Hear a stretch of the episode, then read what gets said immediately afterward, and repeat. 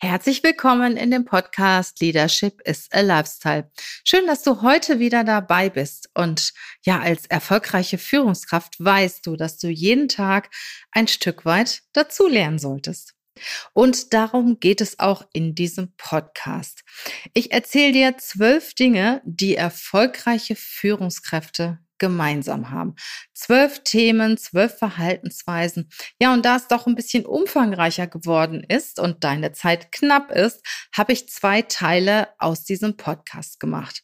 Im ersten Teil erfährst du sechs Dinge, die erfolgreiche Führungskräfte gemeinsam haben. Und im zweiten Teil auch nochmal sechs Themen, sechs Verhaltensweise. Also hör dir unbedingt beide Teile an. Ich freue mich auf deinen Feedback zu diesem Podcast und bleib dran. Bis gleich. Hey, ho, willkommen zur Show. Leadership is a Lifestyle direkt in dein Ohr. Ganz egal, wo du grad bist, ganz egal, was du grad machst. Das ist alles, was du wissen musst, zusammengefasst. Du willst nach oben oder dass alles so bleibt. Du willst ein bisschen glücklicher oder erfolgreicher sein. Du willst, dass du Ziele erreichst. Dann nimm dir doch die nächsten Minuten für dich Zeit. Denn das ist, was Leadership is a Lifestyle heißt. Wird man zur Führungskraft geboren, kann man sich im Laufe des Lebens zur Führungskraft entwickeln? Tja, das ist eine gute Frage. Meine Erfahrung ist, du musst schon einen gewissen, ich sag mal, eine gewisse Neigung haben, du solltest Menschen lieben, du solltest empathisch sein, du solltest schon eine gewisse Veranlagung haben, um Führungskraft zu sein. Und diese Veranlagung hat sehr viel damit zu tun, wie wichtig dir Menschen sind, wie stark du an Menschen interessiert bist, wie sehr es dir Spaß und Freude macht, dich mit Menschen zu umgeben. Und da gibt es ja, ich habe ja auch schon oft von dem DIS-Persönlichkeitsmodell äh, gesprochen, das auch stellvertretend für viele andere Persönlichkeitsmodelle steht. Da gibt es ja verschiedene Ansätze. Man unterscheidet die Menschen zwischen Menschenorientierung und Sachorientierung. Das hat auch nichts mit gut und schlecht zu tun. Das bedeutet einfach, dass es Menschen gibt, denk mal nach, der eine oder andere wird dir in deinem Bekanntenkreis sicher einfallen, ja, die sehr an Menschen interessiert sind. Die möchten immer mit Menschen zusammen sein, die möchten mit Menschen reden, die möchten viel kommunizieren, die möchten halt Menschen in ihrem Umfeld haben und sie interessieren sich aufrichtig für den Menschen haben Empathie, zeigen Mitgefühl, können zuhören, können auch ein gewisses Vertrauen aufbauen und haben ein Gefühl für Menschen, haben eine Intuition für Menschen. Und das kannst du aus meiner Erfahrung nicht lernen. Das musst du einfach mitbringen. Was du lernen kannst, wie du mit Menschen umgehst, wie du Menschen begeistern kannst, wie du Menschen überzeugen kannst. Es gibt gewisse Aspekte, die du lernen kannst, ja. Es macht dir aber auch nur Freude, das umzusetzen, was du gelernt hast, wenn du an Menschen interessiert bist. Ja, und da schließt sich auch wieder der Kreis. Alles, was einem Freude macht, alles, was einem Spaß macht, das macht man gut. Und alles, was man lernen muss, um es zu tun und ich sag mal auch nicht unbedingt ja, zu den Lieblingsbeschäftigungen gehört, das umzusetzen. Da ist man in der Regel auch nicht so gut drin. Das bedarf einer gewissen Überwindung, ja, das Gelernte anzusetzen und umzusetzen. Ich kann mich zum Beispiel im Coaching erinnern. Ich habe einige Führungskräfte im Coaching, die Kraft ihrer Kompetenz diesen Job gekriegt haben. Und zwar nicht wegen der Führungskompetenz, sondern weil sie gewisse Aufgaben gut erledigen, weil sie Kenntnisse und Fähigkeit haben. So, und da gibt es sehr, sehr häufig Konflikte, die werden dann von deren Führungskraft wieder zum Coaching geschickt oder merken selber, hey, hier muss ich irgendwas tun, sonst komme ich in meinem Job nicht weiter.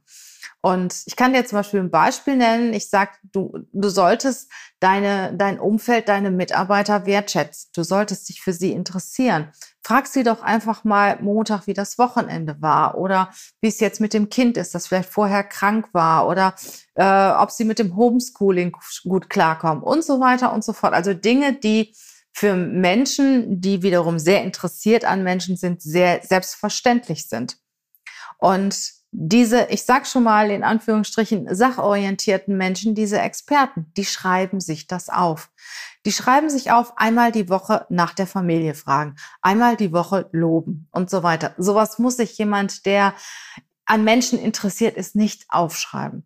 Und deshalb, ja, ich sage, du musst gewisse Neigungen, du musst gewisse, ja, Anlagen mitbringen, wenn du geboren wirst oder wenn du auf die Welt kommst. Deine Persönlichkeit bildet sich ja überwiegend, also bis 60, 70 Prozent in den ersten drei Lebensjahren eines Menschen. Da bildet sich auch die Empathie. Es hängt sehr stark von dem Verhältnis zur Mutter ab. Und wenn du empathisch bist und wenn du dich für Menschen interessierst, dann bist du auch eine gute Führungskraft. Und das ist der erste Punkt von den zwölf Punkten, die ich dir mitteilen möchte.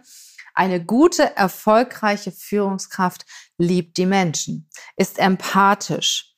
Sie hat ein Mitgefühl oder er hat ein Mitgefühl, kann Vertrauen aufbauen und äh, wird auch gerne von den, von den Mitarbeitern ja eingeweiht oder Mitarbeiter reden auch gerne mit ihrer Führungskraft und vertrauen ja auch das ein oder andere gerne an. Das ist einfach eine Vertrauensperson. Man weiß, die meint es ehrlich. Mein Chef meint es ehrlich, wenn er mich fragt, hey, wie geht es dir heute? Und für diese Person arbeiten Menschen auch in der Regel sehr gerne. Und die Führungskraft, die eine gewisse Empathie, Menschenliebe, Intuition für Menschen hat, stellt auch in der Regel die richtigen Leute ein die, sie hat ein Gefühl dafür, hey, wer passt zu mir, wer passt zum Team, wer kann das Team bereichern. Manchmal ist es so, dass sie Menschen brauchen, die ihnen auf Anhieb nicht so sympathisch sind. Da müssen sie einfach halt auch mal über ihren Schatten springen und auch lernen, dass man Menschen im Team haben muss, die anders sind als man selber oder anders sind als viele Teammitglieder, um einfach das Teamergebnis zu verbessern, um das Optimale rauszuholen. Also Punkt eins ist auf jeden Fall das Thema Menschenliebe, Empathie, Intuition für Menschen haben. Erfolgreiche Führungskräfte lieben es, Menschen zu führen, interessieren sich für Menschen. Ja, und sie sind leidenschaftlich in ihrer Rolle, in der Führungsrolle. Und sie lieben die Führungsrolle. Und die Führungsrolle ist nicht lästig. Für den einen oder anderen ist ja auch Führung lästig. Und für eine gute, erfolgreiche Führungskraft, ja, gehört das zur Leidenschaft. Sie liebt es zu führen und liebt diese Rolle, liebt die Nähe zu den Menschen. Den zweiten Punkt, ähm, den finde ich auch sehr, sehr wichtig. Und zwar geht es darum, eine Führungskraft führt das Team an, gibt dem Team Orientierung und ich sag mal, ist nicht auf gleicher Ebene wie das Team. So oft höre ich im Vorstellungsgespräch, wenn ich eine Führungskraft frage, hey, wie führen Sie? Wie kann ich mir Sie als Führungskraft vorstellen? Kriegt dann die Antwort, ja, ich bin ein Teil des Teams, gehe mit dem Team voran. Ähm, ich lasse auch teilweise mein, mein Team vorangehen und so weiter. Das ist aus meiner Wahrnehmung keine Führungskraft. Natürlich hast du eine gewisse Teamorientierung. Du bist dafür verantwortlich, dass das Team zusammenhält, dass das Team gut funktioniert, dass es eine gute Teamatmosphäre gibt. Das auf jeden Fall. Nur du führst das Team an. Du gehst voran. Du gibst dem Team Orientierung. Du gibst die Ziele vor. Und ja, du setzt dich nicht einfach mit in das Team, hey, wir machen jetzt mal und was sagt ihr denn? Klar kannst du natürlich auch in gewissen Situationen dein Team äh, um Rat fragen oder auch Verantwortung übertragen. Das meine ich damit nicht. Du verantwortest das Teamergebnis. Du gibst jedem Mitarbeiter aus diesem Team Orientierung. Du verteilst die Aufgaben nach Kompetenzen, nach Persönlichkeit. Und die Führungskraft gibt Orientierung, gibt das Ziel vor und kennt den Weg. Der dritte Punkt ist das Thema Lösungsorientierung. Ich kenne ganz viele Menschen, die immer nur in Problemen denken. Selbst heute wir haben jetzt gerade, wenn ich den Podcast aufnehme, Mittag, 12 Uhr. Ich bin heute Morgen schon von mehreren Menschen angesprochen worden, die mir ihre Probleme mitgeteilt haben. Zum Beispiel ein Handwerker, der ein Schild von A nach B hängen musste und hat mir erzählt, dass das nicht geht. Und dann habe ich dem Handwerker gesagt, wie er das machen kann. Ein anderer Handwerker, der Wasser brauchte und irgendwie keinen richtigen Wasseranschluss hatte, kam zu mir und sagte, hey, wie kriege ich das? Ich sage mal, das sind so Dinge, wo ich immer sage, da kann ich mich doch selber drum kümmern. Denk doch mal in der Lösung und nicht im Problem. Es gibt ganz viele Menschen, die haben ein Thema, mit dem sie im Moment nicht so ganz klarkommen und gehen dann zu ihrer Führungskraft oder gehen zu ihrem Vorgesetzten oder zu ihrem Kollegen oder sogar zu ihrem Mitarbeiter und sagt, hey, ich habe da ein Problem, hilf mir doch mal weiter. Und eine gute, erfolgreiche Führungskraft hat ein, ein Thema, hat eine Herausforderung, von mir auch ein Problem, aber denkt in der Lösung. Die geht nicht zu ihrem Chef und sagt, ich habe da jetzt ein Problem, wie mache ich denn jetzt weiter?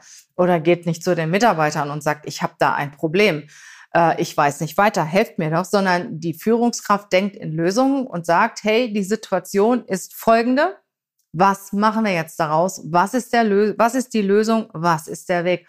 Und achte mal auf dein Umfeld. Achte mal darauf, wie du wie oft du am Tag angesprochen wirst, weil irgendeiner ein Problem hat, das du lösen sollst.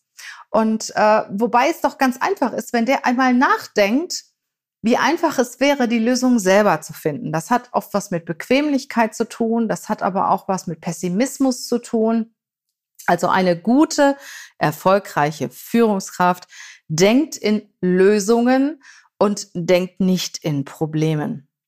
Der vierte Punkt ist, eine gute Führungskraft ist resilient. Das heißt, es kommt ja vieles auf uns zu, privat, beruflich, wo wir widerstandsfähig sein müssen. Ich habe da schon häufig drüber gesprochen, weil mir persönlich ist das Thema sehr, sehr wichtig, stark zu sein, Energie zu haben.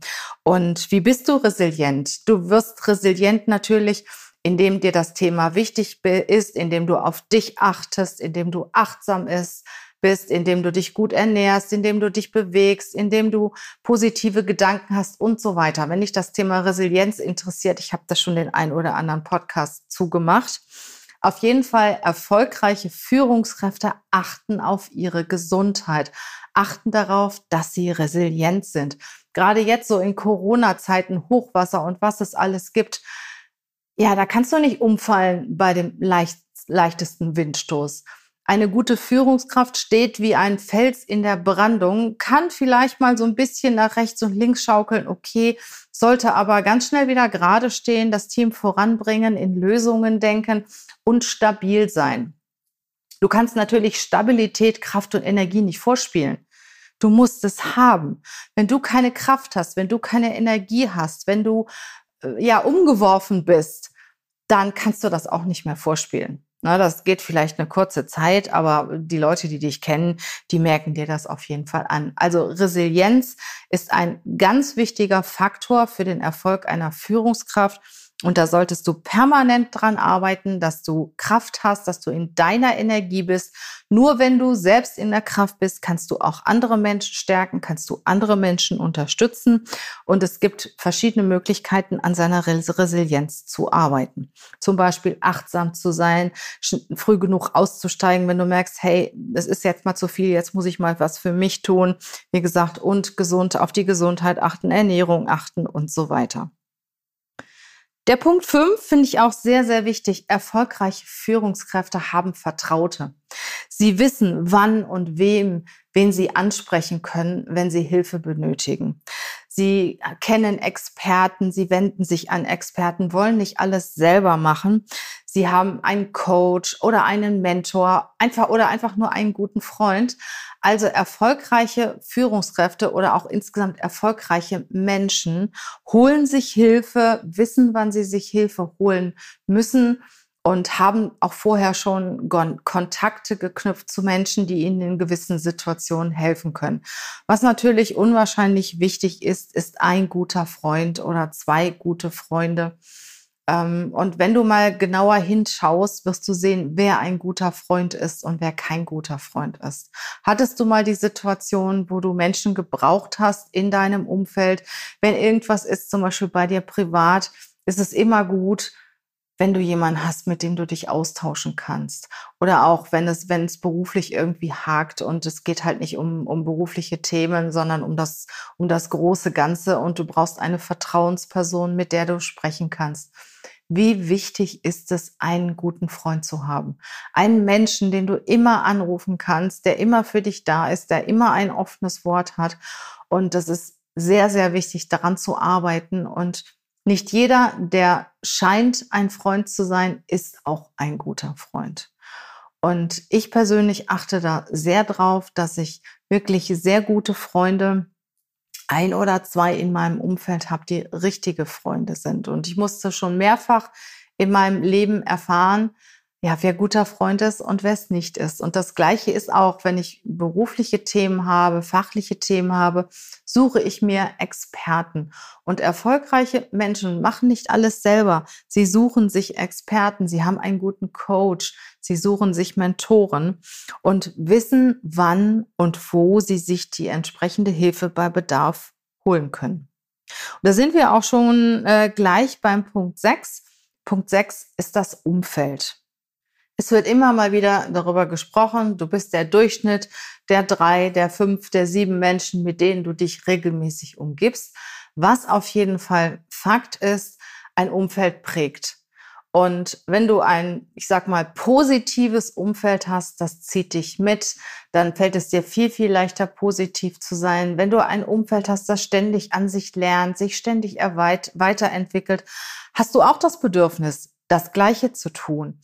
Und äh, wir können das ja, ein gutes Beispiel sind ja Schulen oder auch, auch Klassen. Wenn Kinder in einer Klasse sind und die Klasse ist sehr stark, ist das einzelne Kind auch stärker. Ist die Klasse schwach, ist das einzelne Kind auch schwächer, weil es sich nicht groß anstrengen muss. Oder wenn du zum Beispiel joggst und du joggst mit einem, der besser ist als du, dann strengst du dich an. Joggst du mit einem, der, der langsamer ist als du und weniger Kondition hast, hat, dann lässt du auch wieder nach und ja, gehst auch einen Gang zurück. Und genauso ist das auch mit dem Umfeld. Wenn du ein Umfeld hast, auf das du dich verlassen kannst, dass du dich weiterbringt, das dich weiterbringt, das für dich da ist, das positiv ist, das sich permanent weiterentwickelt, dich auch in Themen weiterentwickelt, in denen du noch nicht so stark bist. Andersrum entwickelst du natürlich auch wieder dein Umfeld entsprechend weiter, trägt das sehr extrem zu deinem Erfolg bei. Und man sagt ja auch, wenn du der Beste ist, bist in einem Raum, dann verlasse den Raum. Denk einfach mal darüber nach, ob du dich gerade in einem Umfeld befindet, das dich A glücklich macht, bei dem du Energie tanken kannst. Ja, wenn du in diesem Umfeld warst, ob es dir nachher besser geht, ob es dir schlechter geht, ob es dich Kraft kostet, ob es dich weiterbringt und das, was du für dein Leben, für dich wünscht, ob das Umfeld das auch erfüllen kann und dir zumindest eine positive Energie geben kann, dir Kraft geben kann und dich auch bereichert, fachlich und auch persönlich. Das waren jetzt die ersten sechs Punkte, die erfolgreiche Führungskräfte gemeinsam haben, die wichtig sind für die Führung, die wichtig sind für den Erfolg. Ich wiederhole sie nochmal. Das erste war Menschenliebe, Empathie. Dann kommt, ja, die Führungskräfte geben dem Team Orientierung, geben ihm Ziele vor, gehen voran und sehen sich nicht als, ich sag mal, Teil oder auf gleicher Ebene des Teams, sondern sie gehen voran. Das dritte ist das Thema Lösungsorientierung. Sie denken in Lösungen und nicht in Problemen. Das vierte ist das Thema Resilienz. Sei resilient, resilient, hab Kraft und Energie, dann kannst du Kraft und Energie auch weitergeben.